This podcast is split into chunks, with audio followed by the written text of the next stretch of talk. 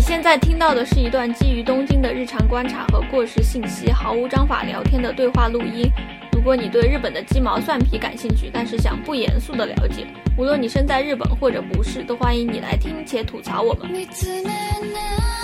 我们的对话内容可能经不起推敲，欢迎随时来信反驳。我们的邮箱是 tokyo d a m e t i m e gmail dot com，我们的微博是东京脱线时间。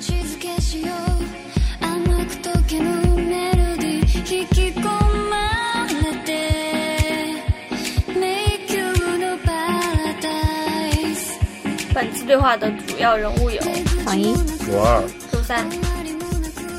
今天我们要聊什么呢？今天要聊一些消费的话题。我最近有个大震惊，煤炉给了我三十万的额度，什么啊？就我他给我的三十万的那个提前支付的额度，就是类似信用卡。对对， OK，最近也没什么消费，就一直在美路上面买。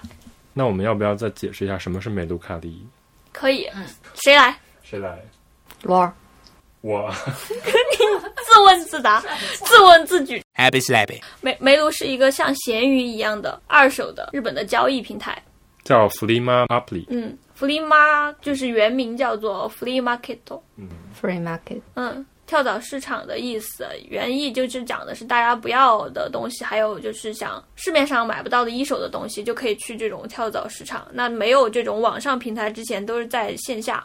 比如说固定的一些集会场所，然后你可以去参加，然后你就会有很多人在那里卖东西，大家不用交入场费，就把自己的东西摆在那儿。然后其实你要说这种东西在中国也不是很少见了，就比如说论坛什么，大家也会说我要卖什么，嗯对对对或者说啊对贴吧上我也会说卖什么。对，只不过它是现在变成一个 App 里专用的一个东西。嗯，非常整合，其实它也有网页版，但是网页版没有 App 里好用，对，对所以它总的来讲是一个 App。然后就是有点像闲鱼，是吧？对对是的，其实它创立的时间跟闲鱼也差不多，闲鱼是一五年从淘宝分出来的。一六年分出来的 OK，他差不多，他一三年创立，然后好像进了美国，进了英国，也在日本有。那一六年是在日本，一三年创立，一六年起色应该是。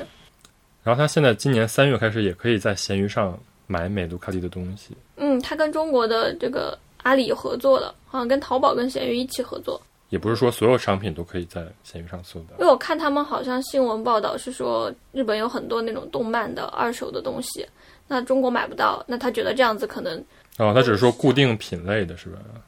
新闻是这么讲的，但我估计也不是全部都能买吧。这或者说那个商家可以选，就是要不要卖。他可能就有的也不想卖到中国。对，我觉得也是。之前看一个那个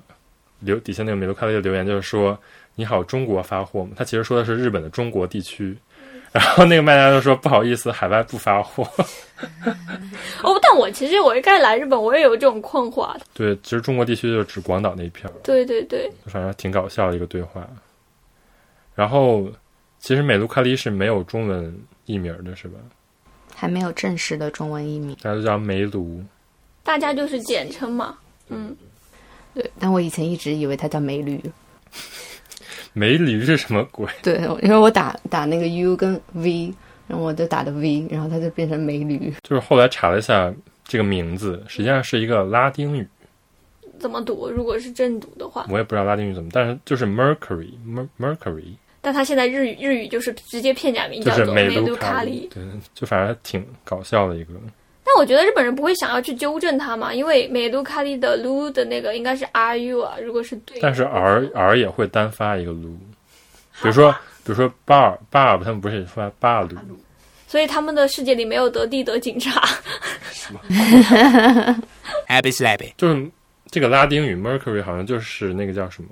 market 的语言， 哦词根原来是这样子。嗯，大概这个意思那。就还是福利妈的下面的一个延伸出来，对，就是它本来就是一个市场，对市场的含义，就竟然是一个从英语来的词，就是日语这边企业的名字，他们都会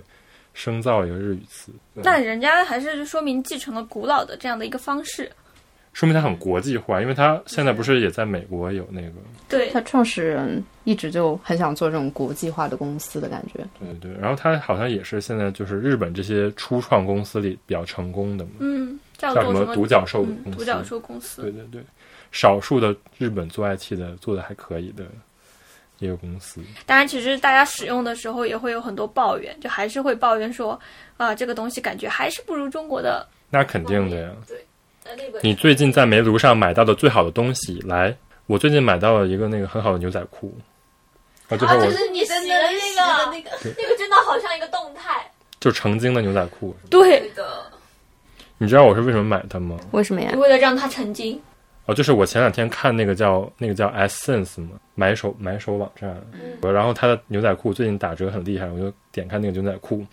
但是呢，我现在的习惯就是在这种网站上看到之后，我再去梅卢上搜一下。发现更便宜，对对，我发现梅卢上更便宜，然后我就在梅卢上买了。所以你 APC 的牛仔裤买了多少钱？它原价是两万多，然后在那个网站 Essence 打折是一万八千多，但我在梅卢上买的就是一万三千。对对对。立省七千块真，的便宜很多。然后关键是牛仔裤这种东西嘛，就是它你在网上选号的时候，嗯，这种买手网它就不会写的特别清楚，嗯，但梅卢上它就会说，我平时是多大号，但是我穿这个牌子的牛仔裤，我是穿这个号，嗯，所以那个梅卢人写的特别特别清楚。比网上还清楚。对，然后他会告诉我，就是你水洗之后它会缩成多少。对对对，所可嗯以以，其实我如果自己在网站上买的话，我会买错或者说怎么着，那我还要退货什么嗯的。但是梅卢上的话，就是它事无巨细全都写出来了。嗯，嗯，他因为他是一个好像是一个牛仔裤的狂热爱好者还是怎么着，然后他就你看他有写这个嗯型号的话是可能它的来源是李维斯的五零一和五零五的一个现代的解释啊什么之类的。害了，然后说你过了水之后，然后走干燥机，然后它会从七十四到七十五厘米变成多少多少厘米，然后这时候你量一下自己的嗯，腿长，大概就知道它你要穿什么号了。所以说，如果我在网上买的话，我可能买三十一号，但是他跟我说，那你这样的话可能过了水之后，它三十二号会变成大概三十号左右的，但是它的三十号可能跟优衣库的三十一号差不多， 所以就非常事无巨细的写出来了。像一个导购一样，不错。二手平台上获得了贴心导购的生活。对，然后我然后我就关注了这个人，然后发现他很多牛仔裤，对他，他就是说，因为他最近好像是怎么着减肥了，还怎么着，所以他就把相同的型号的牛仔裤他都不要了。哇哇哦，哦，然后他就说，他这些牛仔裤可能他只穿了一两次的，所以他就是哦相当于用一个很低的价格把这些新品牛仔裤给卖出去了。还看到了一个非常励志的健身故事。对，反正大概是这么一个最近的购物经历。嗯，你们呢？我最近买到一个明和电机的钥匙扣，它已经绝版十几年了，长这样。我一千二买到了你，可能得描述一下，不然没有人知道它长什么样好，子。那我不说一它了。个面具嘛一，个脸对，啊，很像刚才我看的一个 YouTuber 卖的那种假 面，就是什么一个假面的钥匙扣什么。对，我在美卢卡利一般收藏的东西，要么是书，要么是一些小小玩具、小工艺品，里面很多东西它会开价开的特别高，比原价的两倍翻的还多。但有一些就个人卖家嘛，他不知道这个东西可以卖那么多钱的时候，他就随便加一个价格就放进去了。但是我设定了这个关键词，我看到我就马上拍下，它是一个很稀有的东西嘛，很稀有，已经绝版很多年了。然后大家会加价很多卖，呃，五千块是卖得出去的，然后它原价大概是原价一千。啊，就是一个非常普通的一个东西，本来是。对，但因为绝版了，现在很贵。 OK，那你从哪儿知道的这个东西？因为我一直关注明和电子他们的商品，哦就是新的、老的你都在关注。新的老的我都在关注，它是我的搜索关键词。 OK，只要有人上架了明和电机的东西，他就会给你一个通知，对，然后我就马上点进去，然后他会不会马上就会被拍走？有这种啊？他不就是那个马上拍走的人吗？ 对，那你会不会比如说拍高了呀？因为那种马上拍的话，它有可能上来是一个很高的价格。但他有可能他一眼就看得到啊。我关注这个关键词关注了很多很久了，所以我知道什么价格是那种天上掉下来的馅儿饼。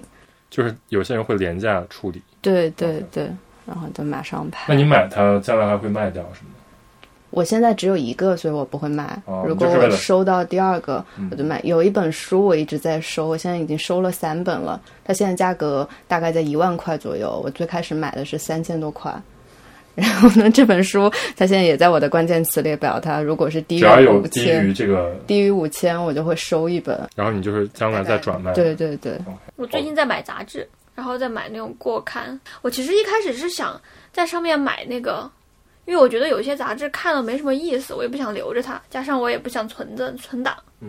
你就卖掉了。对我就是不想让它在我手里待太久，所以我一开始在这个上面就设定了几本杂志的那种名字。就我后来我发现它会自动的根据我看过的东西，它就会推一些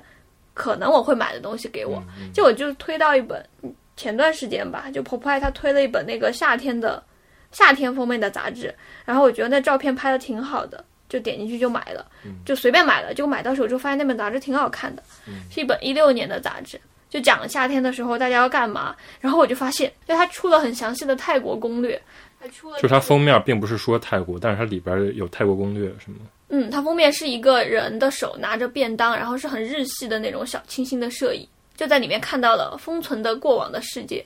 现在就爱上了买旧时的杂志，多少钱买的？三百 五，它原价大概是七八百。对，但是它包对，邮三百五啊，还包邮。哦对呀、当然，我觉得它跟咸鱼有还是有挺大不一样的，用起来的话。我觉得是有的，我体验上有感觉会比较多，比如说，你有什么具体的体验？就比如说闲鱼上，首先你如果作为一个买家，或者说你买卖东西，你可以直接跟那个买家接触到，就是可以私信、对，但煤炉它的始终坚持的就是你只能在页面上，留言板，但其实非常不方便，为啥呀？因为你想要买一个东西，或者说你想要卖一个东西的时候，可能突然有四个人大家一起像论坛一样给你留言，这种时候你要考虑到我要回复谁，然哦后我跟谁对上。那你如果作为买家，你去跟这个留言，有可能你就不是最先被选择的那一个。对对，它是好像有那种先来后到的感觉。对，但这种其实有些时候取决于你这一个瞬间发下的消息，哪一个最先开始被这个卖的人看到。哦，是吗？难道不是按时间线的吗有？些时候有些人不会的，他就会跟你说不好意思，我一开始先看到了这条，然后剩下的人我希望可以给我加一毛钱，但是我们不能卖了，剩剩下的人大家就自动闭麦。哦，但是这样其实也挺公平的，就是你至少能看出来这个卖家在同一个平台上跟大家说话。你要在闲鱼的话，可能就是我偷偷找一个更高价的卖了。嗯，你这个是价格上的，还有就是他可能不会跟你聊到特别私人的方面，就比如说比如说你把这个东西给我好好包装一下，那日本人他绝对不会在变那个留言板上跟你讲，请你把这个东西好好给我包装一下，让我先看一下你这个东西是不是有这样那样的瑕疵。哦，在闲鱼上就有很多这种扯皮，是吧？对，特别是我卖的东西，可能就这一类比较敏感，大家会比较担心，因为我卖卡之类的嘛，就是那种周边，追星的周边，对对对，卖这种东西比较多，就它会比较容易产生那种摩擦，那对方就会比较担心你是。就是是不是美品？按日语的就是比心。那那种美品，我觉得就是那种很正常的空气，还有东西接触过后出现过的纹路，嗯大家也会 care 到说那纹路到底有多深。哦，对对对，国内就是买家比较你的那个方面的东西的买家会比较在意这些东西，所以如果有私信功能的话，就会非常的扯不清楚，对，但是也不是扯不清楚，就是你一直会就一件事情跟一个人沟通效率比较低。嗯，然后同时如果有五个人问你的话，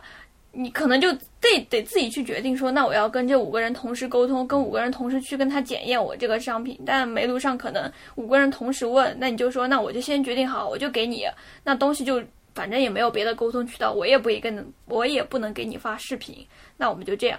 就先拿过去。对，我觉得上面在梅毒上面的话，那个信息还是挺受限的。比如说，有人想看更细节的信息，这个时候那个卖家是没有办法单独为他展示这个信息的，没有办法点对点发送，但对它只能在它的页面上。加一个这个东西，但一般也很少会这样。就是我觉得这种情况是因为大家会提前考虑，他我我既啊然没有办法直接联系到你，那我会 care 到我可能时间成本不够。嗯第二个是我害很害怕这种联络上不对，然后你给我差评，所以这种时候我会尽量在第一哦啊对时对对间，，帮你想好了，就不会瞎拍一个传上去。所有的东西我都会帮你先想好放在那儿。对，对嗯，对对，对，如果我转卖那种很便宜的东西，我大概随便就拍一个；如果我转卖比较贵的东西，我都会把它我肯定会仔每细个地角说对清，楚然后下面的文字我肯定还会写，比如说这个虽然是新品，但它最开始可能就会有一点小的伤，这些跟我没有关系，嗯，然后不不接受退货什么的。对对对，一般一般日本这种都是很很少接受退货的，嗯，因为它其实还要说到一个，就是它发送是匿名的，是吧？嗯对，它现在那个出了一个服务，就是你直接可以是的，就是使用它的那个物流，对他把物流给打通了。呃，如果我现在卖出去一个东西的话，我它是有三种物流规格可以选的，这跟日本的那个一日本它每家都有邮邮箱是有关系的。呃，第一种最便宜的就是你可以拿信封装的，然后第二种稍微贵一点的是你是拿一个盒子装，但是它是三三厘米以内，你可以投到它的那个邮箱的 box 里面，又是另外一种价。然后剩下的超过这个大嗯大小，的就是按大小来算钱。那我在发送的时候，我就选我大概是什么尺寸，它就会帮我算好这个邮费嗯完全统一，全日本统一的运费，然后扣在我的贩卖的营营业额上面。然后哦我就把东西拿到便利店去发，然后这个便利店发送也特别简单，我只需要展示我那个发送页面的一个二维码，然后他扫了这个二维码之后，他会给我一个小的一个不干胶，我贴在我的包裹上，我就发完了。哦，所以就是根本不用写任何住址，嗯对，然后你也不知道拍的人的住址，对，然他也不后知道我的住址。哦，呃，但我之前我就买过一个东西，它出现它在，其实我觉得应该是卖家的问题，它没有包好，所以导致这个盘子给碎了一个角。我就去联系美露卡利，美露卡利就说让我去拍各个层面，各个层面就是快递的外包装要拍一张照，然后里面的内包装要拍一个照，然后这个东西碎的细节要拍一个照，然后拍完了之后，他们就判断那是我们这边的就是邮送的问题，然后他就把这个钱。嗯，应该卖多少钱？因为他要收平台百分之十的手续费，他就把剩下百分之九十的钱打给了这个卖家，然后这个盘子现在就在我这里，他让我自己处理，我也没处理，我就留着，然后他把我的钱退给了我，相当于我白白的得了一个盘子，嗯，就相当于卖家也他没有负任何责。哦，就相当于美杜卡利完全负责，对对对 OK，OK 所以我我之后我发送所有东西，我都会选美露卡利他自己的这个邮就发送系统，因为他这个负责特别方便。如果我选 OK，OK 他当然可以选邮便这种发送哦或，者但说选一些什么对亚对对马逊啊，对对对，你选外部可以的自快己递，嗯发送，但你就需要去跟外面的外部的快递去扯皮。这个还是挺方便的。包括就是整个运送，就是你要发快递什么的，都是你可以在便利店解决，一个非常好的一个进步。因为最开始我用美杜卡利的时候，它没有这个服务的，就没有这种匿名功能吗？对，所以其实感觉你还是要自己做很多事情。但是现在，我觉得大家这么爱用美露卡里，也是因为它整个这个产品的流整个程流程非常有设计。对我之前也觉得这种隐私系统其实蛮难做的，因为你肯定要发快递，你肯定得知道对方是什么身份，你才能寄过去。对，结果他打通了这一套之后，那其实买卖双方他能够更加放心的，对，因为你可能会怀疑说，那我的地址被这个人知道了，万一这个人对我不满， 他直接冲到你家里来怎么办？对，对，对，对啊，就是这个可能也是跟国内不太一样的地方，嗯因为国内如果你在这个一对一的这种交流当中，当然一对一的交流也有很多方便啊了，对，就是说，比如说我又不想走这个平台，我也可以走别的平台。嗯，会有这种情况，就会大家会跟你说，那我能不能不要走这个平台？那其实也会说，那好的，那我们换一个平台交易，或者说，其实国内有时候你可能跟这个卖家还能做朋友什么的。 这个也是另外一种，就是我我觉得这是另外一种收获，就是你可能啊，我正好卖一样的东西，但没没没路上其实也有这种机会啊，但只是说不不一定会跟这个人做朋友，但你会看到这个人一直在跟你发同样的东西，觉得挺好玩的。嗯但美露卡利它这样保护隐私也很安全嘛，像之前闲鱼就出现了很多，如果你跟他私聊，然后私聊的后果呀，这个私聊的后果就是你跟他说你要那个微信付款，然后加了微信，然后付款给他，然后对方就消失了。这种被骗钱的故事也非常的多。我而且我觉得日本人由于过于注重这些东西，所以这个东西如果你在日本做的特别好，可能一下子就很多人用；如果你有一点做的不好，日本人可能就完全不想不相信这个东西。对我，我觉得我在刚开始用美卢卡利发送东西的时候，我就觉得我真是感动的，就是在便利店我发完这个东西，我眼泪就要流下来了。然后怎么会有如此方便的？对，这么方便，因为以前在雅虎日拍上买东西真的非常非常困难，我就是是是我我才用这种困难用了大概两三年，我就觉得日本人要是用这种困难的方法发了那么十几二十年，突然发现了美卢卡利，简直觉得啊神降临了。对，所以这也是他为什么在日本这么爆发式的增长的一个原因。他现在就是以每个月大概有两千万人在用这个东西，而且我去很多那种商场里，他现在已经有那种小店铺，然后教你使用美图快递，因为很多老年人他不会用这种智能手机嘛，然后他就是你直接把东西带到那儿，然后他帮你出品，然后帮你选择价格，然后教你怎么去发货。如果你熟悉这个流程，那你之后就可以去那个什么。对，日本人真的事无巨细。之前在便利店也看到很多教你如何使用美露卡利的说明书，它里面说明书还会附带给你一些发货小道具，比如说你让你测量长宽高的尺子，然后刚刚有说它快递是按尺寸嘛，它有一些那个邮箱的 box 的尺寸的那种模板，你可以照着它用。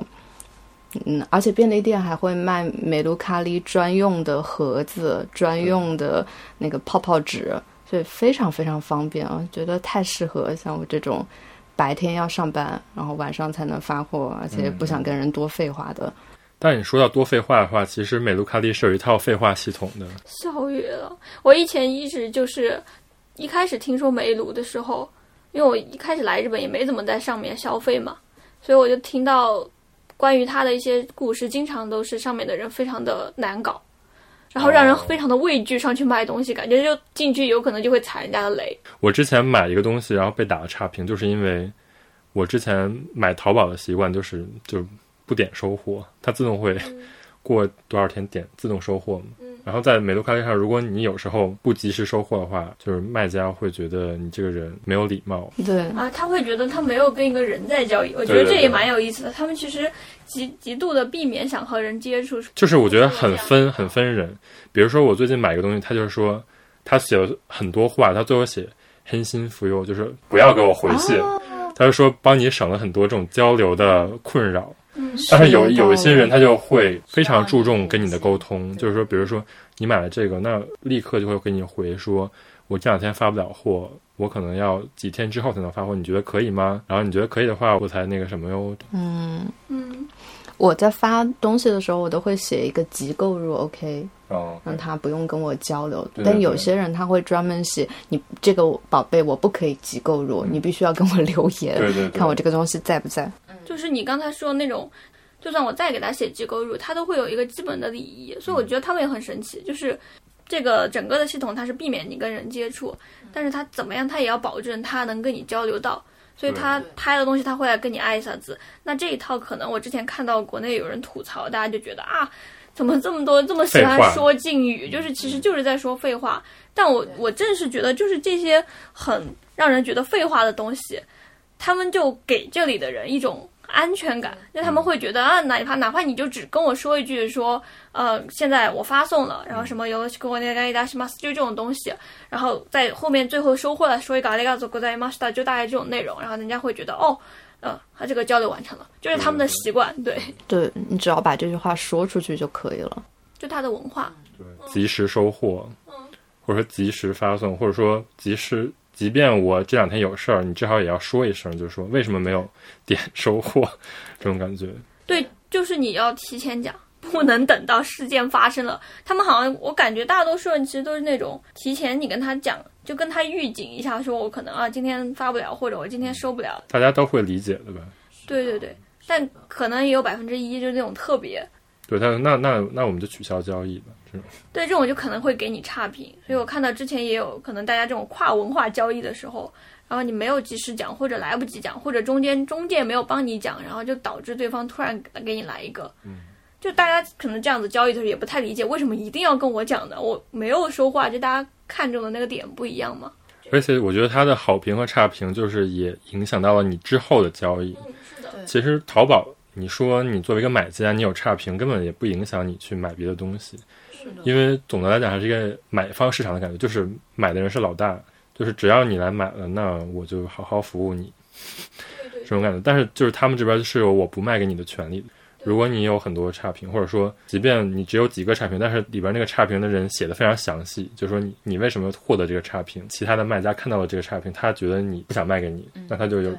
权利不卖给你。对，所以就是也会有人觉得，为什么这种买家跟卖家在这个市场上，挺是平等的感觉。对对对，话语权能这么大？而且买家如果不想卖给你的话，他点他点了那个取消，他把理由写上去了之后，你根本就没有申诉的可能，对对对他直接就取消了。但他刚才讲那个快递的那个东西，我就想到，其实我在国内怎么样包的好，我都跟快递员关系特别好，所以我在国内发货的时候，我包不好的东西，我因为我手特别的不会包东西，所以以前在国内发货的时候，哪怕是最难搞的 EMS，就我们那片区的快递员跟我关系特别好，我就会跟他讲，不好意思，麻烦你帮我包一下，因为这个东西不好弄，然后人家就会他就会帮你考虑，就说那这个东西怎么包，然后我就在想一个问题，突然就让我想到，可能跟国内的那个外卖员之前的事情也很像。就是国内的，如果这个快递线上出了问题，之前我也索赔过，也出现过事情。然后它这个索赔的系统最后是完全回归到这个快递员个人的，哦，就是快递员个人要承担这个东西。所以我如果想要让这件事情顺利的完成，我要跟这个人搞好关系，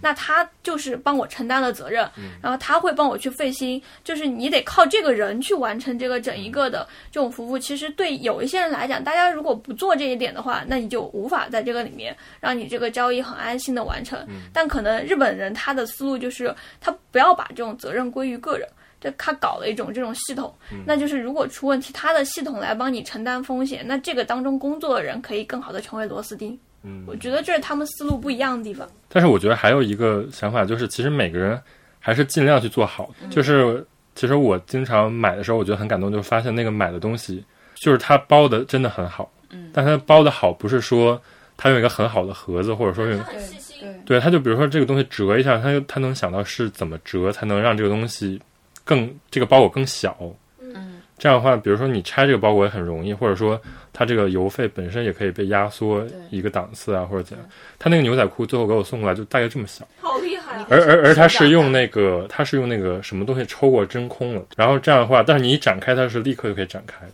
人人都是近藤麻里惠，笑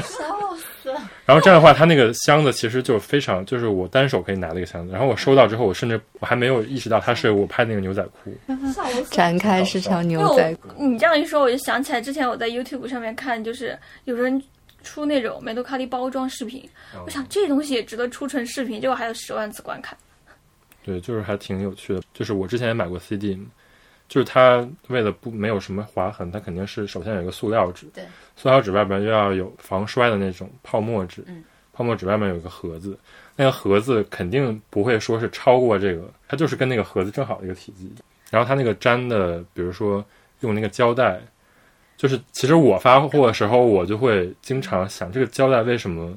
他们可以就是这么整齐的贴对，上去？粘的刚刚好。因为其实你自己去做的时候，它那个肯定会多出一个什么揪儿啊，或者说多出一点点胶带，就是它肯定会，你要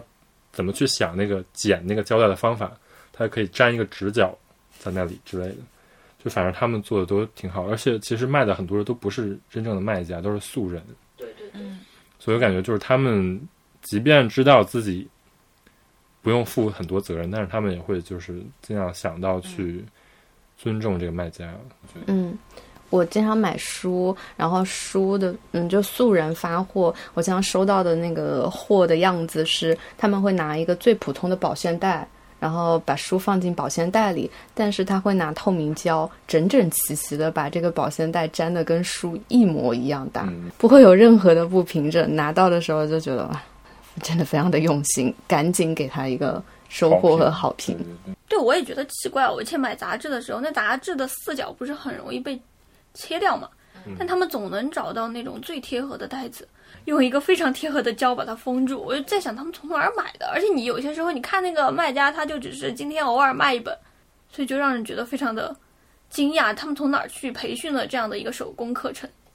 十万观看量不是随便的对，当然跟他们，我觉得从小打工也有关系啊。就是其实你如果在便利店打工，其实很多时候都会受到这种教育，嗯就是你作为一个服务的人，你肯定是要想到购买的人，就可能是一个思维的一个惯性。很多时候也不是说我真的就是要给对方留一个好印象，就是我可能就是应该这么做。的感觉，就是一个机械动作。嗯，对对对，是不是跟他们以前学校折牛奶盒什么的也有关？对对对，就是牛奶盒喝完了要把它展开，然后折得非常的平。我觉得梅卢卡利给我呃另外一个非常惊喜的地方就是它的支付，然哦后就是他现在有美露 Pay 是吧？对，做了做了几年了吧？我看他那个 CEO 就是说，一五年时候去中国受到了冲击，然后做了这个 Pay。笑死！所以他一六年终于盈利了嘛？对，就其实就是很多东西，你现在放到中国看，就是其实都是有的。那你刚才说的那个，你不是有一个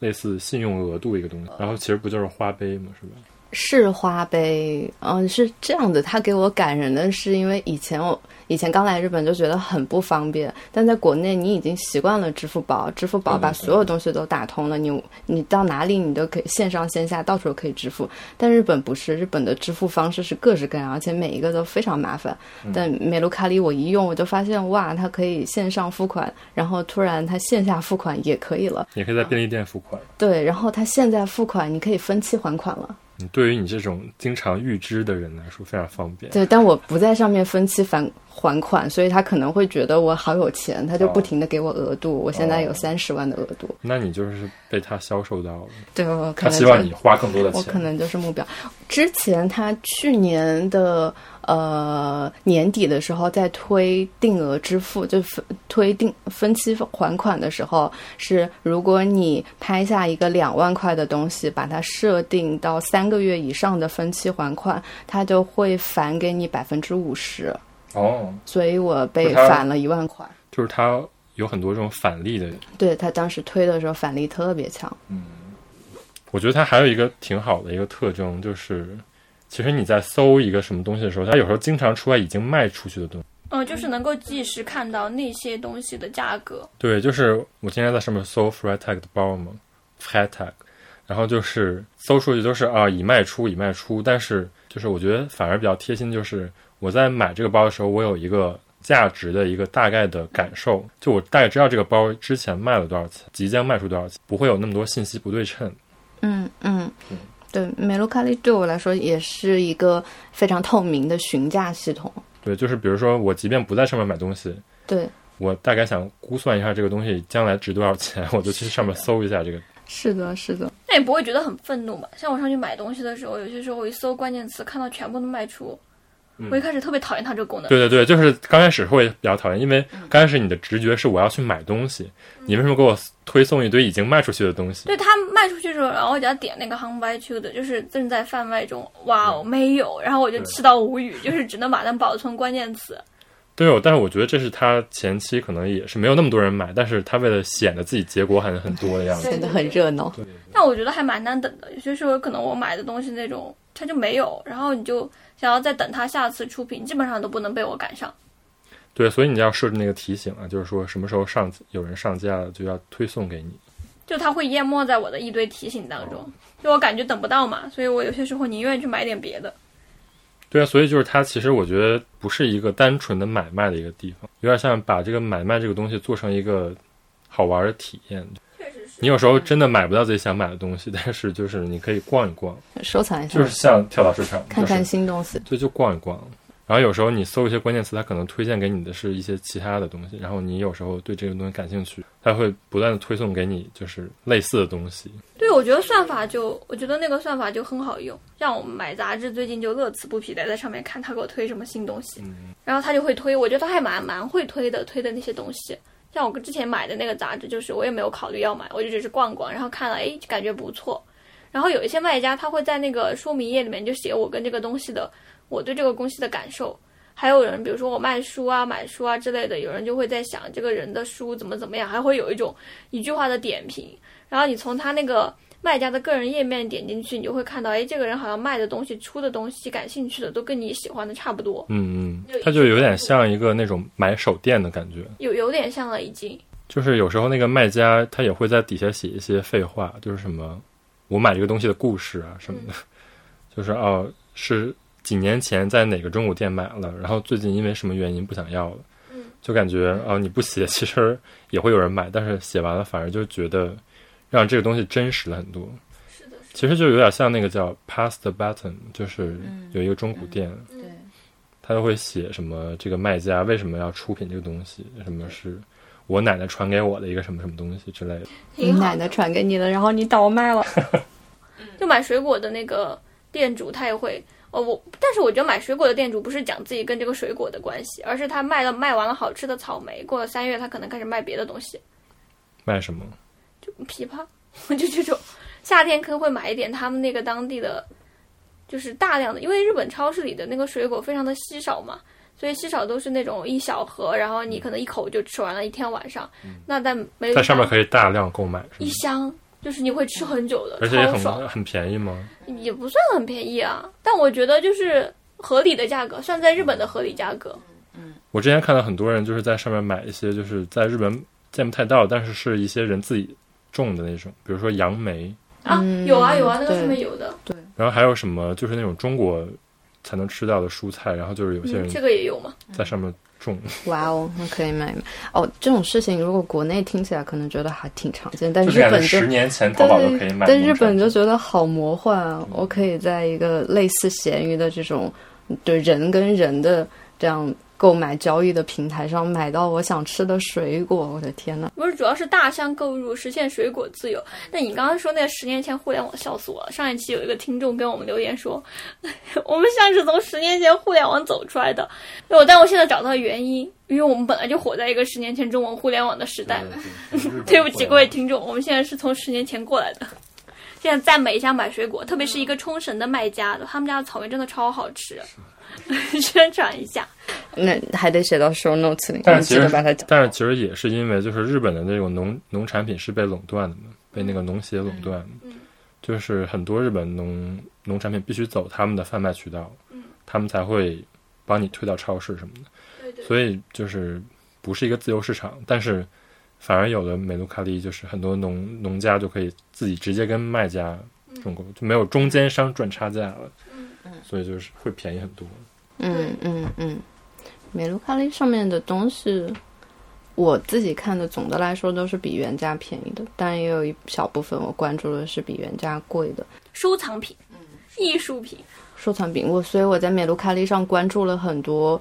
像买真的像买手店一样的买家，他们卖的就是那种中古的家具啊，然后一些中古的已经绝版的收藏品啊。然后我经常因为我关注了很多漫，然后他们每次发新的就会就会跳出来，然后就会点进去看。虽然买不起，但也很开心。就是感觉关注了一个品味很好的人 Instagramer 这种感觉，嗯嗯嗯，差不多。那你下次你也可以啊，就是你看到全新的东西的时候，你也可以买去准备卖啊。你不是当时买了山本博斯的海报，就是对啊准备卖的吗？但我其实，在让你帮我买之前，我已经发现那个东西只要买下，当时它就翻倍了。啊，我这不是唐毅的习惯吗？就是每次去美术馆，就是边看美露卡利，看哪个价格比这个价格高，他就买哪个。笑死！但是那个确实是唐一给我的思路，但我本来也想，我就没有，我当时其实是在犹豫，一部分是在犹豫我到底要不要买这个画，我不一定会把它挂起来，因为我在日本把它挂起来，万一哪天我从日本打包滚回其他地方了， 那这那个带时不候走。对的啊，这这个东西怎么办呀？然后就而而且会觉得有点可惜，如果真的我自己特别喜欢它的话，我把它丢了会觉得特别的不方便。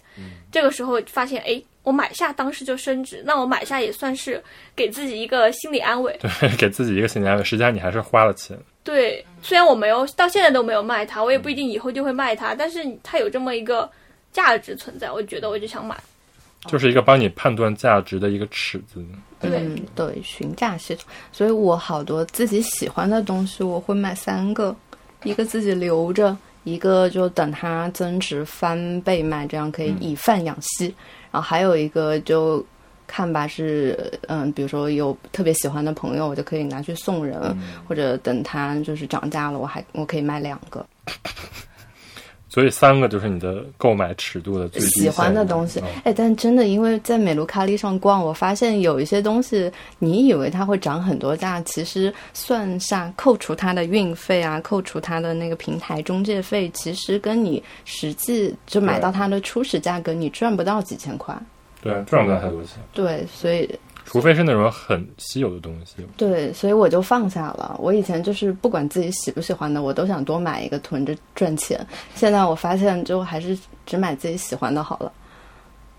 哎，可以说一下它的平台的费用，这个是我它跟闲鱼很不一样的地方。闲鱼是你卖多少你就赚多少是吧？对，嗯，闲鱼是完全不收费的吗？他是收那个吧？因为我觉得感觉广告费是吗快递里面吧。哦，是吗？对，就是你要要么你选择它的菜鸟裹裹，要么你自己跟那个快递合作。但他们菜鸟裹裹，我觉得这个也是比较比较奇特的地方，因为有个闲鱼后来发展出去的那个快递，就如果你选择菜鸟裹裹的话，好像现在国内的小区里面，它就是有那种菜鸟驿站。特别是它跟那些大学合作，所以很多人会选择说，那我在菜鸟驿站流。对，直接发货，所以它其实是往物流那个方向走了，它打了一个更更就是更宽的这个网。我我不知道我记性是不是错了，我记得嗯特别高档的小区，它的那个有还是有类似国内的菜鸟驿站的柜子，是你可以直接发货，通过快递柜发货的。哦，那我不知道，但这个东西国内肯定是比日本要先我进觉的。得是，是的，就流通上面要方便很多。只是说，我觉得在用这个的体验来说，跟闲鱼是一个完全不同的体验，即便他们的本质是可能差不多的东西。嗯，我但是我觉得这个总的来讲，还是不是说这个服务本身有什么差别，而是说它后面体现的价值是很不一样的。虽然我们在以煤炉作为一个关键的，呃，就是以煤炉作为一个例子，但其实除了煤炉之外，日本有非常多的，它早就已经出现很多这样的一些形态。对，所以有时候我觉得它是直接建立在日本的这个二手文化上面发展出来一个平台而已，就是那你要说一下吧。对啊，就即便没有这个美杜卡利，我们之前不是也都是用 Yashoku 吗？就是日拍这个东西已经存在很多年了嘛。对，然后我刚来日本的时候也都是一直在用日拍的。所以其实它这也是跟闲鱼不太一样的地方。那可能闲鱼在以前出现的时候，它是淘宝上面的一个附属分出来的功能，对对。但是它现在变成了一个有点像一个社交平台，其实我觉得。对，而且他也就是赶走了很多个人的卖家，就是如果你不不能在淘宝上有那个资质，不是一开始我们那网店差一点就被赶到，咸鱼了嘛，就是吗不是一开始如果你没有资质的话，然后资质是怎么评判的？好像就是有个什么资格之类的，就是如果你不能通过他的那个，就是他的那个什么开店的嗯那样的一个，就是要自己上传嗯，的时候，要有一个营业执照是吗？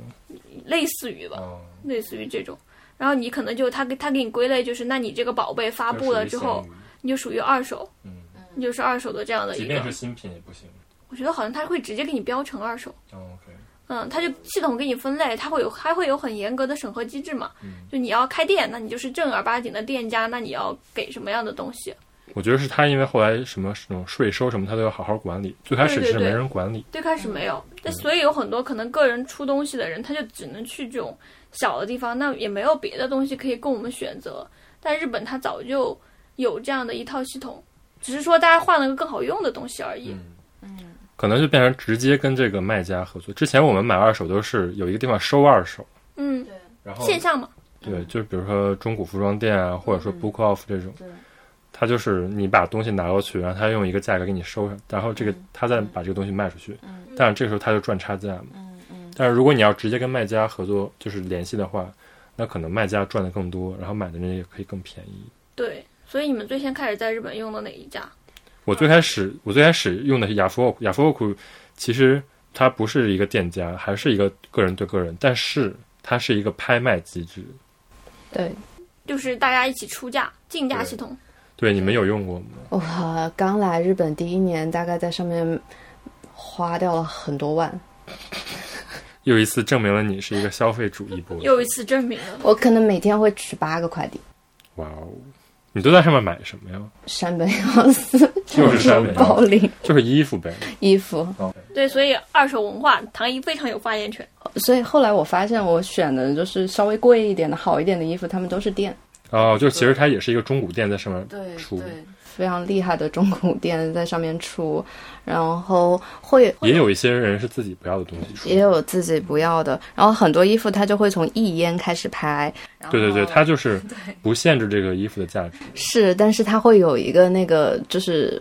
门槛，就是如果嗯你拍到，比如说它一烟起，可是如果你拍到七千烟以下，它不算你拍成功了。对，就是他还是对这个有一个新的对意识。对对，然后在拍卖的最后十分钟，就大是家会不疯狂停加不价停不停加，然后对对对，就是还挺刺激一个过程。超刺激。你因为这个心理，你可能本来只想花四千块买这个衣服，后来有个赌气，有个人赌一气定要跟你抢。我我我也是，我在上面拍那个 Freitag 包，又是 Freitag 包，然后就是怎么你们都不是？就是他他永远是到最后五分钟或者说最后十分钟的时候对，对对，他比如说有一个他到那个这一天晚上的九点对是截止，然后到这个五分钟如果还有人加价，他再延长五分钟五，分钟，对，然后所以这个拍卖它会不断的白热化，还挺有意思的一个过程，因为有时候你你就是刚开始只是不是很想要，对随便出一个价对，但你后来发现这个东西为什么连这个价格都有人买的时候，你就会觉得这个东西是不是真的值这个价格？是的，然后你就会说，那我再多出五百，对。 然后发现他又比你多出五百，然后你这个时我候再，出五百，对对对，有时候这个东西就会被炒到一个很高的价格。是的，然后有些时候我就会很生气，比如说我自己想六千块买到它，然后它已经超过八千块，我想我买不起了，但我跟着你拍，我就把你的价给对你加上去炒， 上去，然后后来他又不，他又不出了，这时候你就被迫要买到这个。它也有这个情况。 是是是，然后有的时候，更多的时候就是我上来就是出一个我最高的心理价，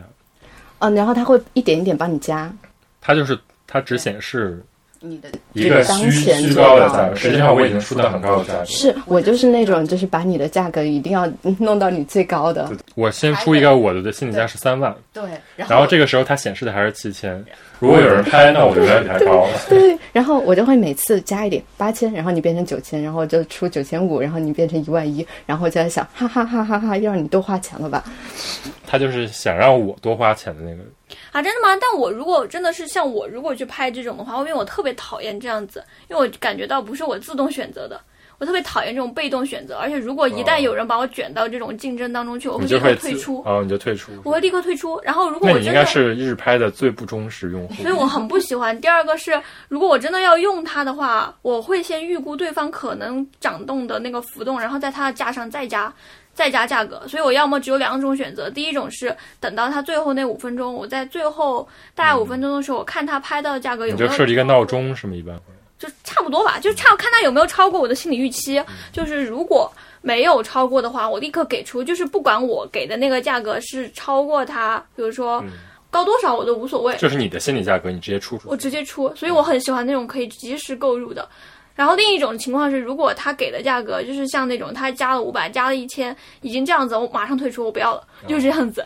这种真的很烦，特别磨人。但是这也是拍卖的乐趣嘛。所以你看，我就不想体验拍卖乐趣。但是这也是为什么雅夫奥就是日拍搞不过美杜卡利，因为美杜卡利就是一口价，我后来就是日拍我，我也是差不多买即购入的对它有一个即购入的一个你就选不项。啊，不，你就不用等那七天，你就直接一万二你就买到它了。而且日拍，我后来放弃它的一个理由是它不包运费。对，就是你还是要跟那个卖卖家或者说买家自己私下沟通，对，你可以选择那个邮，就第一种邮送方式，第二种、第三种，然后它还是本质上就是一个平台。啊对你需要自己计算，从他的那个地方到你的这个地方分别是多少钱，然后带带上那个尺寸数据，所以你在日拍上算运费，你就可能要花掉好一段时间，对对，太难了。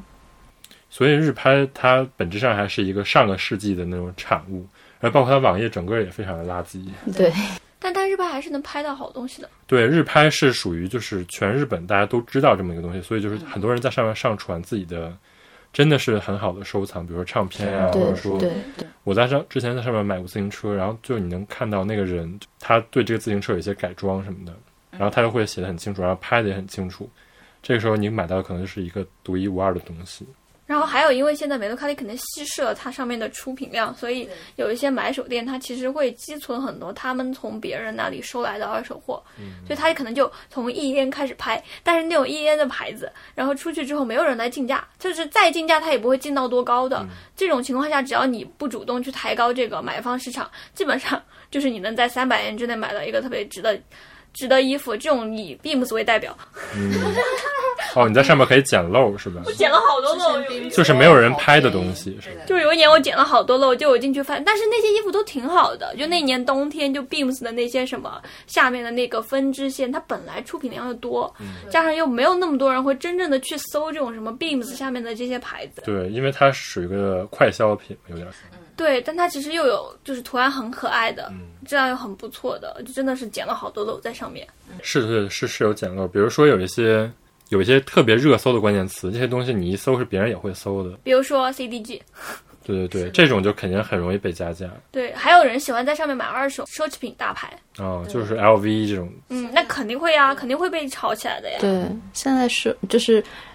贵的那些，大多数感觉还是在雅虎日拍。啊，相机也可以买，就是那种对相胶机我也胶片相机，我也在上面买过，我也买过对对对，我买的那个被摔碎了，那才七百日， 想买那种半格相机，当时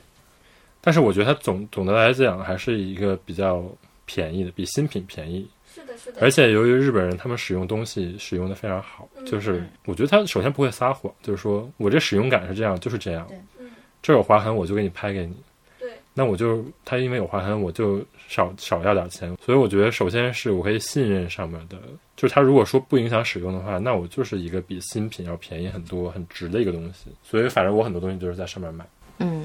对，但我很不理解，就是有人买那种，就是完全损坏品，哦，对，他会说这叫什么废品 Junk junk junk，嗯，这样为什么呀？我都搞不懂谁买啊，就就有人买完自己回去修啊。收收藏吗？有的是修，有的是收藏我。的天呐！然后有的是它那个 part 还可以使用，比如说这个相机的这个 part 可以使用，那我就用一个非常便宜的价格把这个毫无用处的东西买回来，那我把这个东西拆下来就变成一个别的地方可以用。我我真的是觉得这种真的，我当时看到这种就是这种废品的时候，真的不能理解谁在买，谁买，对对对，上面有很多 junk in 的东西，还会有很多真的会有很多人买，因为他们有 DIY 的文化嘛，就是自己回家修，太厉害了，真的，我真的很佩服。就是那个那个包青天里边那个拼干尸的那个，就就这个地方取一个胳膊，那个地方取一个头，最后能拼出一个。系吗？那这个拼的这个东西就可以卖很高的价。那我可能我觉得我还是个现代社会的受益者，我希望把这种修理的工序依托给专业哦的分工的人，那你就赚不到这个钱了。所以我就只能被他们赚钱啊对啊！我准备好了钱等他们被赚。但还有除了这种雅虎日拍之外，还有别的平台。之前唐一用过一个，特别好用。我用的的是 Gmoti Gmoti 更多的像一个物地物交缘换，它的那个文字就是从地缘来的 Gmoto， ，Gmoto 来的。嗯嗯，所以它像是有点像以前的五八同城，对，所以我觉得它更多除了买卖，更多像交朋友的感觉。是的，它里面你交到朋友吗？我也有关注 Instagram，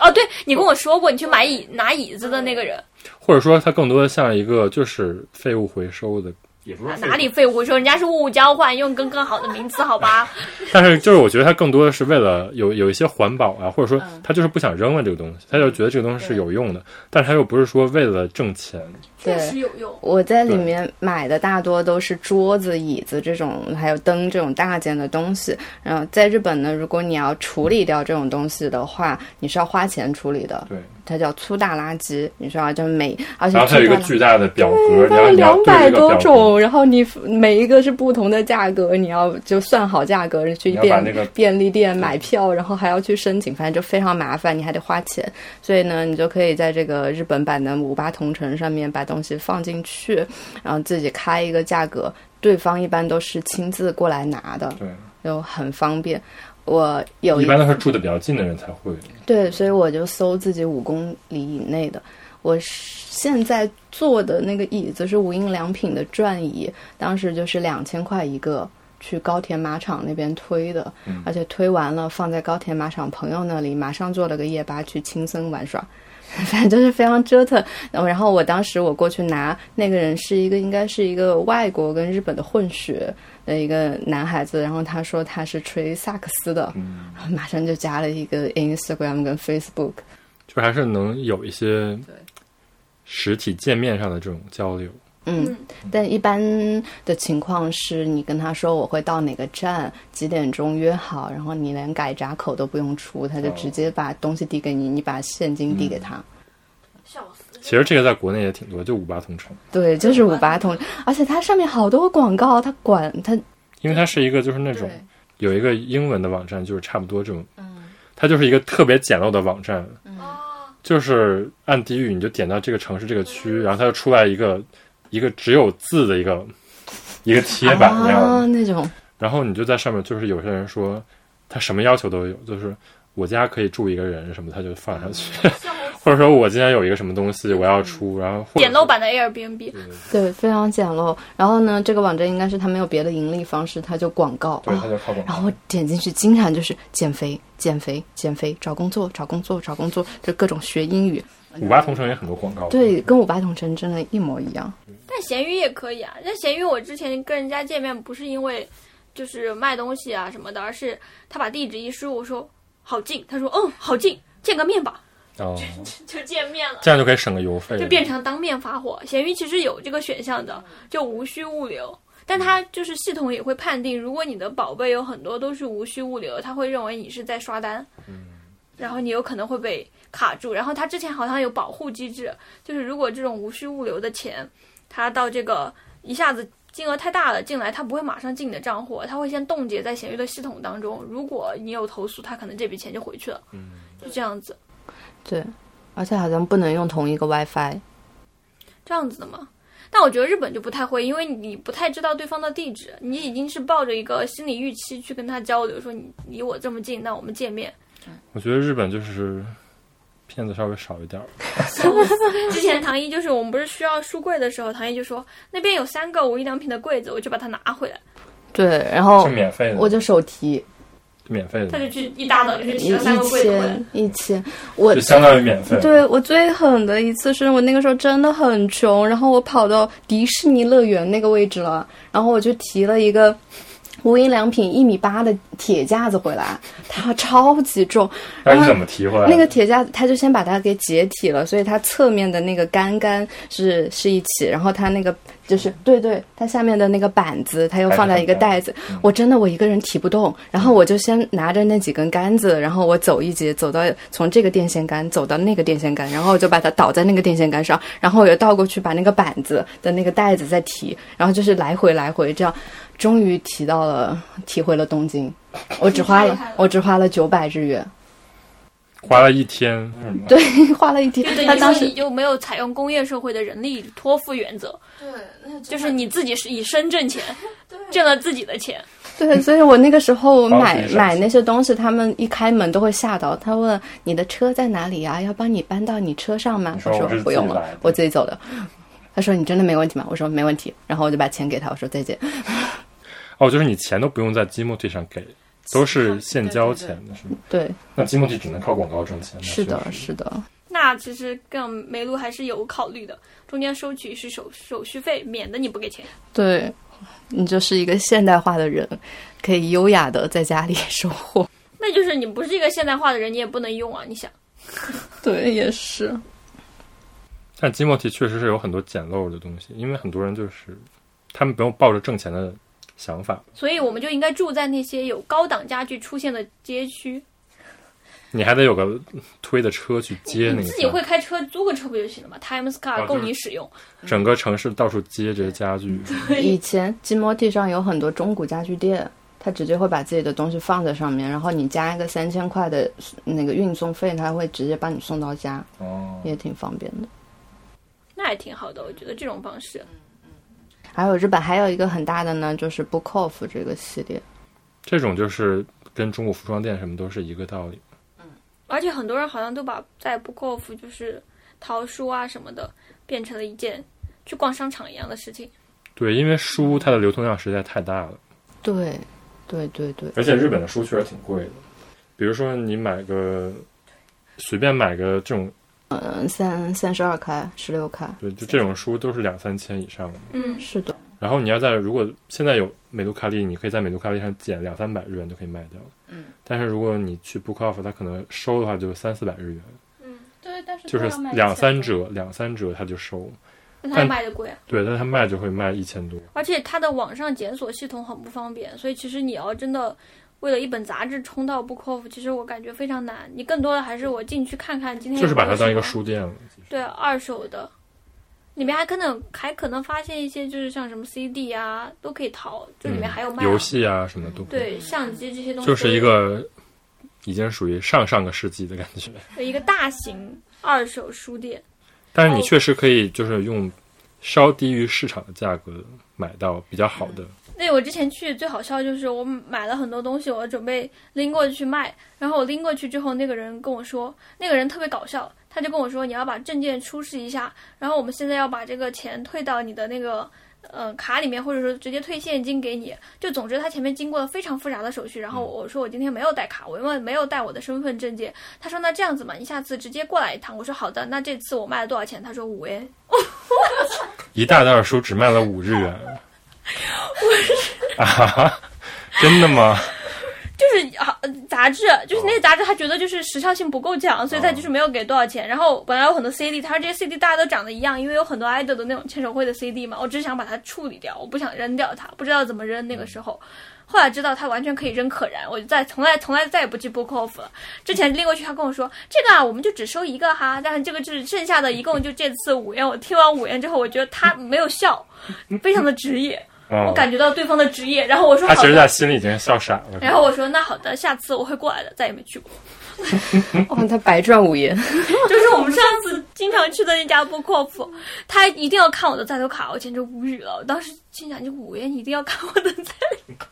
我还要跑一趟。那个就就确实属于一个没有网络时代的你卖二手的一个方式，就是属于信息不对称。但是现在有了，你这五元不是太离谱吗？对啊，就是他可能现在就是一个比较落后的一他个方式。可能想跟我就是有一个果 M 吧， Happy slappy. 友情价。包括就是我有朋友去卖衣服什么的，都是名牌衣服，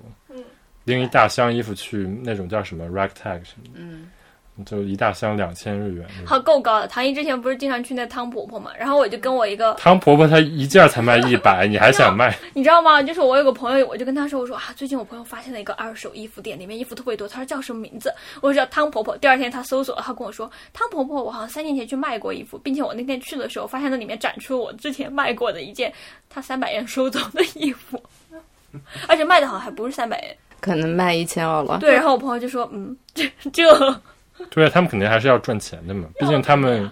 有实体店，嗯肯定比你在网上卖的是要对赚的差价更大。那我理解了，就是为什么日本有一些古着店他要打我们现在正在美国收货哦。对他其实确实是美国收获，就是我认识一个中古店的人，他就说，其实他们年轻的时候去收衣服的时候，能收到很多好的衣服，因因为那个时候正好是六十年代那波人，嗯就是走的时候，我我的所以就是你能收到那个时候的你古，能收到，那那就是下一个下一个年代的人要收到很多好的衣服，等到上一代的人去世的时候，对对对，天呐，所以我妈就经常说不要买旧衣服，都是死人穿过的。不是死人，就是那肯定二手衣服那些人都会死啊的，那啊你不能说是死人穿，我也是这么说的。是在他们活着的时候穿的衣服，对对对。但是确实你能收到好的古董，肯定是等他们是的，对啊，走了的时候，是吧？你可能他留下的遗产嘛，是吧？所以说，然后然后那个中国人就那个中古店的人就跟我说，那可能这次新冠是一个比较好的机会，之后就可以去美国收一批。我的妈呀，那不敢买了，这有点不敢买了。有那点新冠病毒永远存在衣服上面，你就等于带回来了，这还是个通道呢。哦，那他们消毒，肯定是要消毒的，杀得杀杀得死吗？问题是，那这个就是一门生意了，也是或可者以你做你一做也。确定杀死了，他有可能对啊，没有，就是你真的想要这个衣服的话，你不会在乎上面，你也有不会在乎染病是吗？不是染不染病，你就不会在乎它的历史。我想说的是，但你说这新冠就有点吓人，大传染病之后，他有可能是在他得的时候没有穿这件衣服，只是在他衣柜里，因为相当于那你走了之后，你家人肯定要把你的东西处理掉嘛，就是有 yard 处 sale。处理肯定是会处理的，所以就是消毒，这里是一门生意，嗯，就是但各我觉得就是这种，就说明这两个国家，日本跟美国，他们真的就很不注重风水。我们有要聊到这个吗？没有，就是都要烧衣服的，不是吗？我的衣服都要烧掉的，都要烧掉的吗？烧掉的，说不好就放在家里会影响，就是因为就是那如果我这个人有很多好的衣服的收藏，那那你就完蛋了。对，所以我很想问，如果你们死之后想东西怎么处理这不吗是？我想的问题，是我家人来是处我理，的后人在处理的问题。没有，但是我会给，我会告诉他们怎么处理。对，你会不会给自己的你们东怎么把死想的这么优雅？你会不会把东西列一个清单，然后大概旁边标一下价？你把就是你把这些死想的东西太优雅了。如果你最后那三个月都是躺在医院的病床上，你是没有任何的精力去管你的收藏的。对，没有没有没有，所以我我就就要想看这个现在价值就做。比如说你你有一堆什么首饰之类，那你肯定会想，如果你的衣服跟这些首饰同等价值的话，那你的衣服是被你当做一个宝贝来处理。啊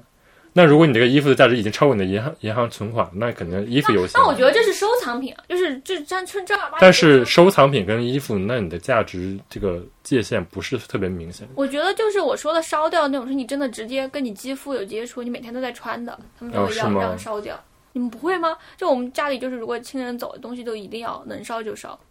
我觉得是因为它不值钱，还是那是因为风水不好，真的是真的风水吗不好。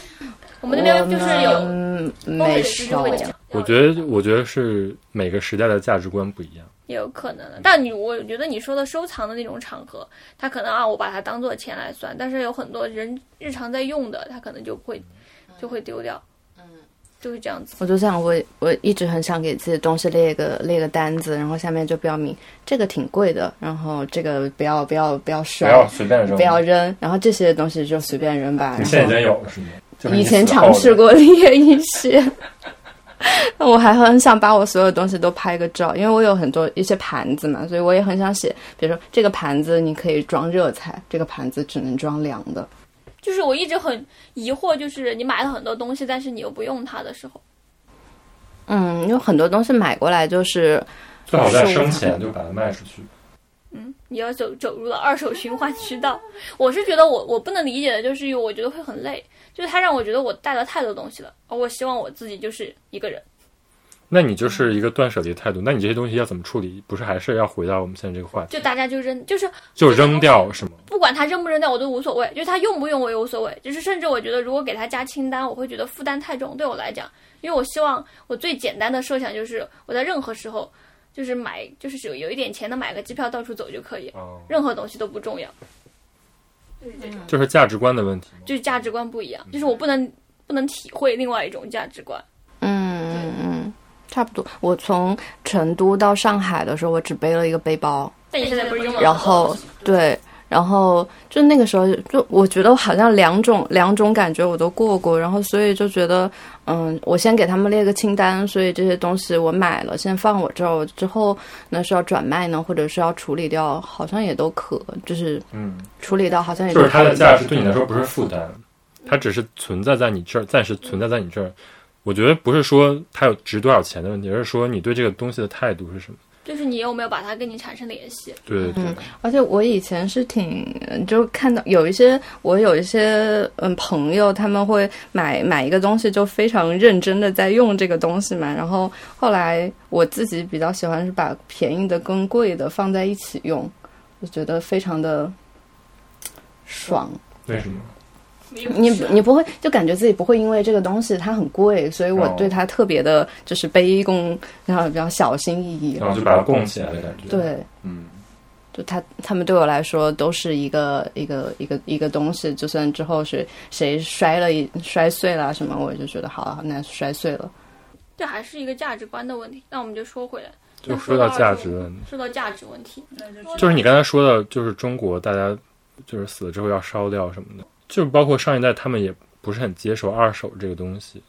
嗯就是你这个你宁愿买一个新的，也不要用别人用过的，嗯多晦气啊什么这种。当然，这是首先是有一个宗教上的一个问题，是吧？你不要用宗教来说。啊，就是是有一个怎么说，就是社说会历史价值观的问题，你用这么中，你用中中性的词语，对， 对啊，就是说你用别人用过的东西被判断了阶级。你在上一代那种价值观，很多时候你用你哥哥用过的东西， 或者说你用别人用过的东西，本身可能就是说明你家这个阶级不是很高。嗯，有这种情况。对，所以说这是之前的一个价值观。还有还有一个就是你刚才说死那个要烧掉那个价值观，那是另外一个价值观。还还有一个，嗯，还有就是因为地大物博，东西很多，所以大家会觉得我把这个东西扔了，买个新的有什么不好？为什么一嗯定要用旧的？用新的东西，永远不会说想到它这个旧东西怎么处理，或者说怎么去重新使用根根本想不到这一块儿，可能就但我觉得这个其实也有一个现在这个时代有一个问题，就是前人栽树后人乘凉的问题，就是这个东西我们用的有限的资源其实就那么多。对。但是就是我们原来那个价值观是没有意识到这个资源是有限的嘛。呃，而且我，但我也觉得就是有限资源这一点，你说让前一代的人大家去意识，大家可能在本来风东西特别多的时候，你很难就知道说我这东西用完了，我可能就还是活在那个就是资源特别多的时代。但到等到下一辈，人家发现哦，我们再这样子用下去，可能再过几十年，这个资源浪费的太多，然后用不来的东西太多，那我们要怎么办呢？嗯，对，所以就是有这样的一个情况存在，所以现在大家可能会有一些人会主动的站出来说，我们要啊注重这样的一个不要浪费啊，那我们可能用用二手的也可以，这也是一种环保的理念，就给它包装了起来，我觉得你这里又说有两个东西，对吧？又又出来了，就有一个是环保，嗯，还有一个是不要浪费，这是两个问题。很多时候说不要浪费，它其实说的不是环保，是为了节约，对，为了节约。嗯，确实确实，但为了节约，不是因为资源有限，而是说家庭资源有限，呃，就是说更小一个单位的资源有限嗯对，不是说这个世界资源有限。嗯所以说现在，比如说你买二手，有时候家庭资源有限，那是比如说那因为这个东西便宜，我买二手。嗯嗯，你要用一个更大的那个说是环保。嗯，所以说便宜和环保又是两回事儿。对对对，但是它当然达到的目的是你最后都买了一个二手。所以就是一个新旧价值观不断交互碰撞的时代。那相对来说，日本其实他们对其我实觉得应该更应该节约，但是他们的那个对，我觉得日本也是有这两个价值观，一个嗯是叫 m o d a i n a i 嘛，就是说你这个东西太浪费了。嗯。还有一个就是说 c o n c u t e k i n i y a s a s i 就是环保。嗯所以说也是有两个。但是我们一般来说的时候，你很少说我买这个二手就是为了环保，对就是有点过于彰，就是彰显自己的一个立场。我觉得是，你就不觉得一个人说我用二手我是为了环保，你觉得，嗯，你不就是为了省钱吗？对啊，所以就是其实我觉得，因为便宜买个东西没有任何错误，权利享受便宜的东西也是一种自由。 对。但是还有一个矛盾就是说，你在中国的时候，你有时候新的东西也很便宜。你也是，因为有很多，比如说那种山寨的物品，对啊，这个时候你又要面临一个问题，到底是买便宜的二手还是买便宜的新品？嗯所以这个时候，我觉得在中国时候就会面临这样一个价值选择，就是说，那你肯定是新的更好。嗯我宁愿买一个，比如说用一年就扔了的新的，我也不会买一个被别人用过但是可以继续使用的旧嗯的。你会不会有这种感觉？我觉得有一些品类就是。比我如说会想要去买那快种，消品牌的感觉，嗯，不仅你你说的快消品是不是指衣服这种，还有就是速用的这种东西比较多，你愿买一个嗯，可以基本上用完的，反正用两年也不会再用了。对对对，我觉得我在中国会优先选择这种东西。我我也会，但有一些品类，我觉得这就是这个物品本身的价值问题。就这种价值是，你可能用旧物会比你用新品好。比如说，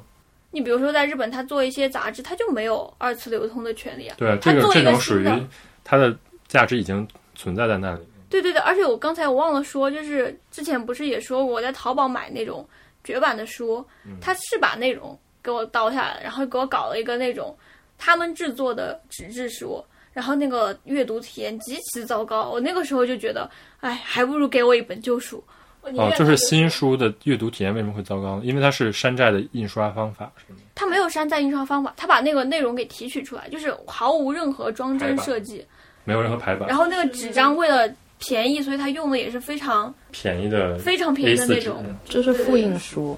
把它复印，然那后它没有版权是吗？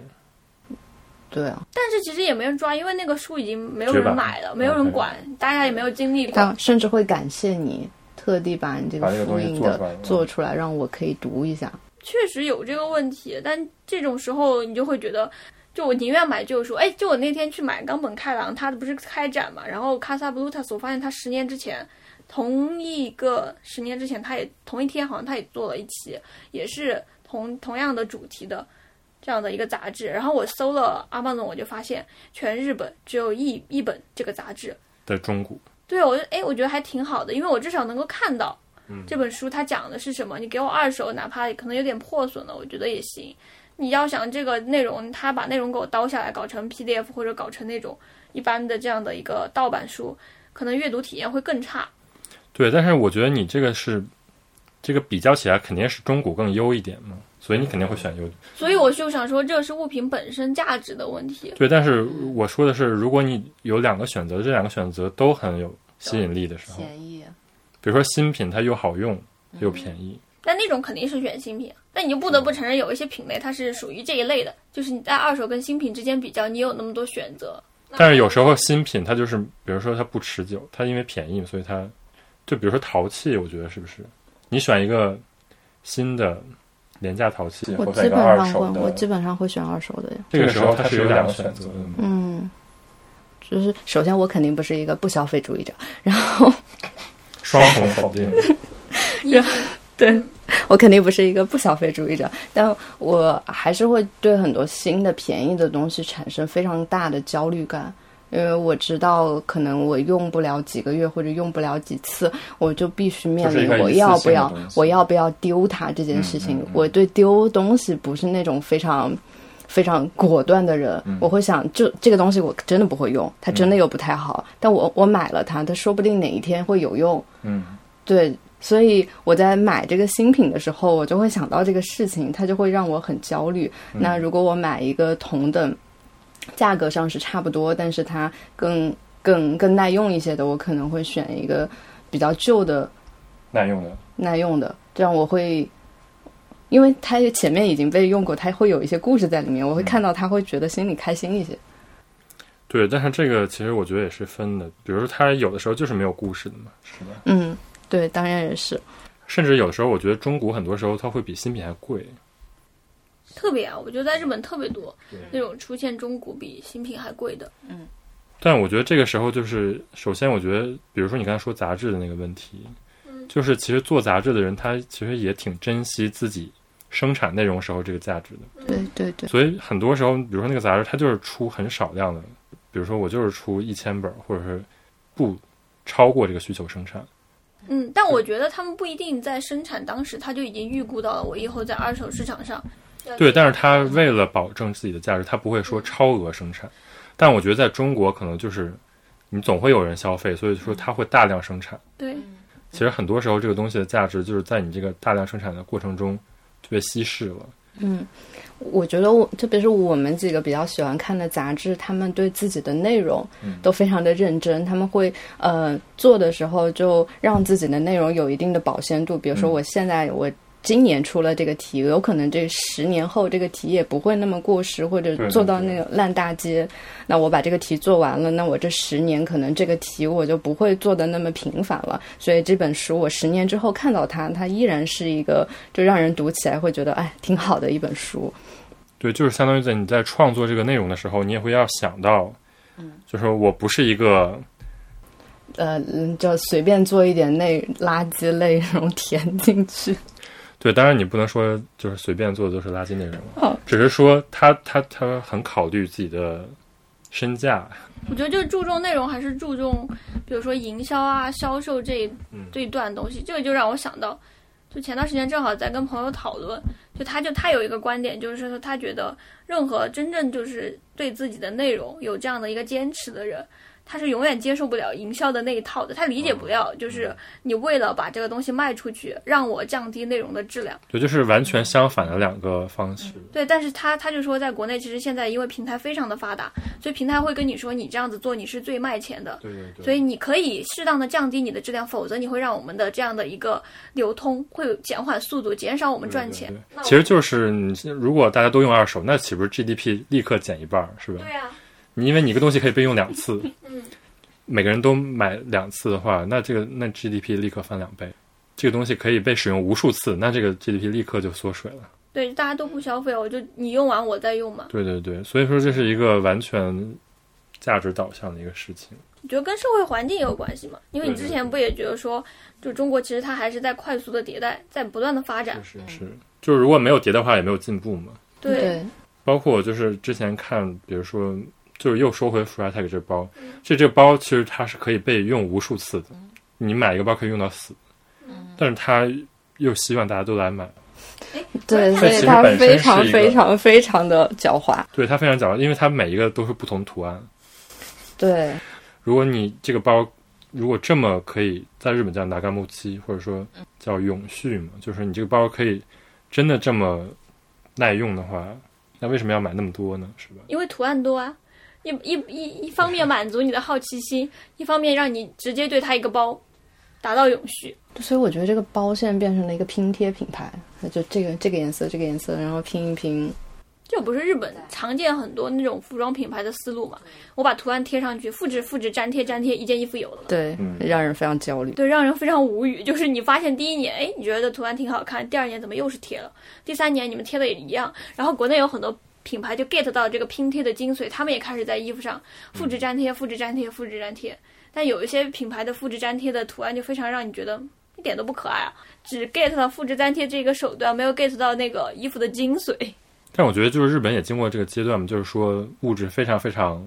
泛滥的一个时代，二二十多年之前，对所以说他们慢慢的才开始进入到一个就是抑制或者说控制消费的一个阶段。所以你想，那国内这个快速迭代的过程还要多久？可能在我们老年的时候，我们也是那种佛系的老年人，不再买了。对，差不多这种感觉。老年，现在三十岁，真的会吗？你们都要给自己的收藏品列清单了。还有五十岁，还有五十年。就是包括我现在有个态度转变，就是比如说我买完一个东西，我也会在用的时候就会想到这个东西。如果这个衣服我好好穿的话，我可能能卖百分之八十的价格。那如果我真的很随便的洗，或者说不怎么管它的话，那可能也就卖百分之三十的价格。那你在买这个东西或者在用这个东西的时候，你就有一个这样一个尺度在自己脑子里循环。 对啊，所以就是包括你在买，比如说艺术品啊什么的时候，你都会有这种想法，嗯就是它帮助你形成这个价值，嗯是吧？你因为有这种一个，你只是一个中转站的这个想法，所以这你个东西只是反而暂暂时存在在对，所以你你反而更小心的去用它们这儿了。对对对。我觉得日本现在很多人，他们包括他们用东西很仔细，也是因为有这么一个尺度。嗯，就即便这个东西我不卖，那我慢慢的用和很随意的用，也是一个完全不同的影响这个物品价值的一个方式。嗯嗯嗯， 那我的转变就是，我现在会多买的一些二手的东西，就上面有一些过去的故事、过去的内容。对对对，这个就是我觉得是另外一个增加这个购买乐趣的一个点。也是，因为毕竟现在感觉很多东西也就那样，就大家造来造去就是那些内容。但是过去的东西，有一些你看起来虽然虽然是二手的，但是人家还是做了很好的东西，只是现在不在这个市场上流通而已。可以走另外一个渠道把它流通起来，这不就是美杜卡利的美杜卡利的理念吗？他们不就是想搞二次流通吗？对，就是甚至说不是二次，他甚至搞无数次。嗯，其实国内那个多抓鱼也是这种感觉嘛，嗯，是的，就是他是帮你收了书，甚至还会帮你修补一下这个书啊，嗯对帮你把这个书重新那个装帧的方式再把它重新钉一遍。嗯，对，但我觉得多抓鱼我之前也是用过，但有些书我真的就怎么都买不到。多抓鱼太难了。太难太难那个，因为你登记了之后，因为大家就是在同抢一本书，然后就那个书提醒一进来，你就会冲上去抢，好累啊！我就是不想抢，然后你就买不到，一直买不到，你就只能买新品。对你如果先付一个预付金，他会提前一点时间发给你消息，你可以比别人多抢几分钟。之类的。结果还是把二手弄出了一个竞价竞价的感觉。多抓鱼它从哎前年开始就在做一些线下店嘛，然后线下店，呃，我看我也没去过，但看了是朋友拍拍的照片，就有一些生活小物件，还有一些衣服，就他已经开始做别的品嗯，做就真的做成了线下的福利嘛，嗯，嗯，好像还挺好逛的样子。我觉得现在年轻人很多都有这个需求啊，就他们会想去多抓鱼这种地方，也是希望有一个安心的，不要买死人衣服的，不要买死。认真对待这种二手物品的商店嗯嗯，对，就还是有这个价值观的转变嘛，是吧？嗯是有的。因为这种大量生产迟早有一天会结束。你生产很多过剩的垃圾，实际上就是不管对于这种卖的人还是对于这个买的人来说，都是一种负担。它本质上就是一个熵增加的过程。但我觉得，就是其实你在买二手的时候，很多时候，你比起说我去让这个东西流通起来，对一个人的意义，它可能是自己去选择一些自己真正喜欢的东西。就是也是一个学习的过程嘛，就是你在买这个东西的时候，很多时候，那你为了去了解你买的这个东西的价值，嗯你肯就是对于我来说，我肯定会去搜一下我到底买了这个牌子，这个牌子到底是一个怎样的牌子，对，我才会相信我买到的东西不会那么容易贬值啊，或者怎样。或者就是你还能了解到，就是跟这个相关的，你想获取关于它的一些消息啊。其实二手是一个很好的渠道，对对对。就现而且现在大家都喜欢用这种呃软件嘛，然后算法会推荐给你很多的这样的一些你没有知道的消息。但你买二手的时候，其实也是一种消息获取的过程。对，就是一个一个是跟人的交互，一个是跟机器的交互。那比起来，感觉跟人的交互更酷一点。让我想到之前不是去年 Paluco 他在线下开的那个商店嘛，他不就叫邀请苦拉达西，就是名人把自己家的不要的东西拿出来卖，嗯，是那个吧？是那个。我就觉得他选这些人，那请这些人来讲，那首先这个人除了是名人之外，他肯定对自己买的东西有一定的见解。他可能比如说在这个他喜欢的这个东西的这样的一个范围当中，他觉得啊这个比较好，那你其实通过他这个物品，你就知道，诶，我我可能我也很喜欢这个东西，我可能拓展了一点对这个东西的新的理解。那可能我不喜欢这个东西，但我觉得诶这个人不错，那我通过这个人的渠道，我又看到了更大的、更多样化的这样的一个选择的世界。那归根到底，这种方式其实你作为一个人来讲，你还是自由的。但你完全依赖算法的时候，算法就会你喜欢什么我就给你什么，让你喜欢对喜欢的更多，但你越不喜欢的，你永远都接触不到。就是即即便我们现在在日本嘛，就是经常还是说没事儿，就是不小心打开淘宝。我觉得现在淘宝的算法还是挺强大的，我、特别喜欢逛淘宝的那个每天的好物推荐，它已经完全把你类型化了，它知道你是一个什么样的人了，已经。嗯嗯。所以我觉得，当然这既是一个很方便的点，但是同时也挺恐怖的。你会你会觉得啊，他推荐给我，但是并不是因为我是一个多特别的人，他推荐给我，而是因为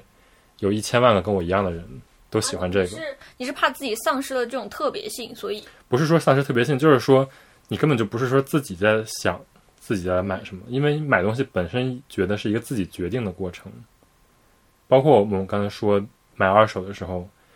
我真就是现在因为有很多失败的经验嘛，所以说肯定是真挑细选，或者说这个东西到底值不值这么多钱嘛，帮助我去判断一个东西。但是淘宝更多的是他推荐给我，他知道我买多少价值的东西，他知道我喜欢什么样的设计，那他就直接推荐给我这个价格、这个设计的东西，就是一个很简单的一个把我归类的过程。就你不喜欢这样子被归类。你会喜欢吗？关键是，我不喜欢，就我会刷，我会很开心，而且嗯我现在非常利用它的这个功能，就是我看到很贵的东西的时候，我嗯会觉得我可能不需要它这么贵，我希望它降价，然后我就把它收藏，它就会推给我很多很相似的、很便宜的，然后我就开始利用找相似 功能，我就会找到真的很便宜的，然后用完急人都不会心疼的这样的一个价格的物品，然后我就对啊，快你乐的买看，下我。们又回到刚才说的这个价值问题，就说你最后还是用一个很低价的价格买到了一个你可能觉得你随时可以丢掉的东西吗？但你要想，这个食物链的顶端是我自己决定这样子去买的，不是因为它推给我我才买。是因为你你你用很便宜的价格买到了你觉得可能不怎么需要的东西，我觉得是他引导你的。是这样子的，你知道女生会有很多想要搭配衣服的需求，我知道，但是你这样还是这个就只能靠自己控制。就是如果你不想被算法推荐，你要自己控制。对，但是你现在你现在如果没事要刷的话，那你是控制不了的。我不一定要消费啊，我是出于目的在 刷。我们俩进入了死循环。我觉得太好笑。那那我说一个，我会那个看我淘宝它的推荐，然后非常认真的把我不喜欢的东西全部点，我不感兴趣。那你还是一个在纵容这个算法的过我程，非因为人家这个算法知道你所有的喜好。对我非非常常希希望望他学聪明一点。然后呢，我然后我自己会把他推荐给我的，我看就第一眼看上去还不错的东西、加收藏，然后我会就隔一段时间去看我的收藏夹，然后又把我不就是收藏夹里我以前收藏过的东西，然后再取消一些关注，我就通过我的通过你自己主观的意志去控制这个取消 AI，然后对，一个是控制这个 AI，、一个是让我自己的那个就审美吧审品味得到提高。对，得到提高。品味得到提通过淘宝让我的品味得到提高。我就真的还是挺想让他推荐给我一些我自己不知道的，但你是看你依赖了吧？对对，是吧？对啊，但你要说这个不推荐的，我就想起我之前在梅梅路上，其其实有一个人想来拍我的书，然后他来跟我留言，然后我说不好意思，之前的这本书被前面的那个人拍走了，但他说那下次如果有的话，他说就是就是有的话你再出品，我说好呀，然后我们俩就互关了，我就发现那个人经常出一些很有意思的东西，他现在是我梅路唯一一个关注，我我经常出一些明星周边，我特别怕他把我取关了。哦，但是我就很谨慎的观察着这个卖家的喜好，然后通过他的喜好去找一些东西。虽然我也不买，嗯，但是就觉得好有意思，就是这种让我看到的人。与其说是脱离算法，就是进入了一个低级的算法，因为人的大脑也算算法嘛，是不是？对呀、啊就是嗯你就关注了这么一个算法而已，也就是说，你就说我们以后的生活就是我们是适应大脑的算法，还是适应计算机 AI 的的算算法。法？对但 AI 算法永远是更聪明的。你到底是想要聪明，还是想要自 由？这这我觉得这两个东西可以共存。也可以不能共存。 我们讲的是，也也可以不能共存，你可以让它不能共存。你明天就开始不要刷淘宝。但你还是在刷，我再刷呀，但是我就会还是会从根本上会你觉就是得边觉得自己被限制了，边在刷。边矛盾边聪明的生活着。 你还不如就把这个重点放在我们要怎么样去发现我们的这些需要，我们是通过算法来发现好，还是通过杂这志个去发对杂现，志发现？ 但杂志也是人脑。对啊，但可能那种是电脑或者有些时候是经验，你不觉得吗？就他们可能会有自己的一些这个就是一个死结了，我觉得。我个人觉得是你没有办法逆这个潮流，所以就还是只有被动的接受，不是被动接受，就是你反抗的余地是有限的。 你就只有浪打浪的开心的接受。什么浪打？红骨水浪打浪，那你在买的时候就是再多想那么一下下吧。我是觉得多想这么一下下，比你被动去接受要好一点。或者是有多方信息也吧可，以，多方信息是指什么比如说算法是一一方面的信息，然后我觉得关键还是说你要有钱，你要有钱，就是好的什么这，个归根结底，你有钱，你就是这种还是你就是两个都可以拥有。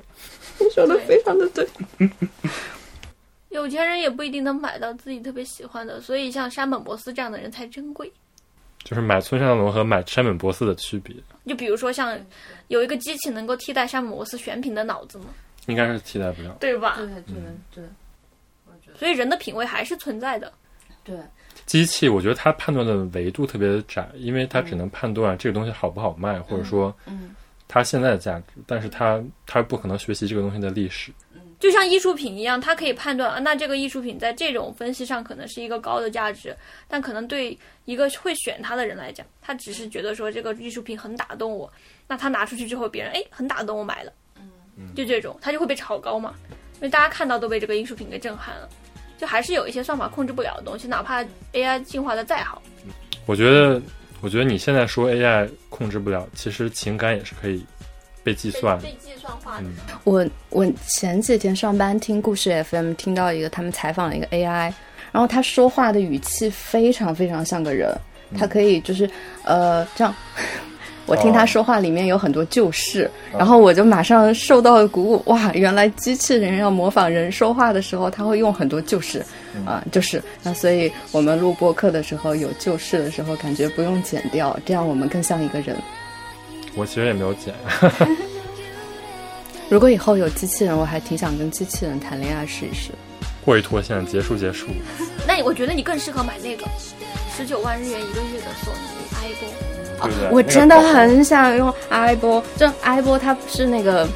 就你需要掌握一些技巧，你才能摸它的时候它倒地躺着。然后我就经常每次去银座索尼公园，我就玩那个狗，我已经掌握了让它倒下来的技巧了。但是那个狗就是两年之后，它好像，但十九每个月十九万是可以保持，中间它会帮你有返场维修之类的。对，每个月十九万，但是你你，我觉得你忽略一点，就是你想起你跟机器在一起的时候，机器，你想到机器的这些东西可以被控制，但是你控制不了你自己的情感，就跟你丢不掉你的那些收藏的东西一样，最后你控制不了的其实不是机器，而是控制不了你自己。对，所以当你把它当成一个人，当成一个灵灵长物类来对待的时候，你自己还是会难受。狗不是灵长类，嗯、不是你，我知道啦，但是就是这种有灵性的动物的时候，就你灵性跟灵长类是两回事。在一个就是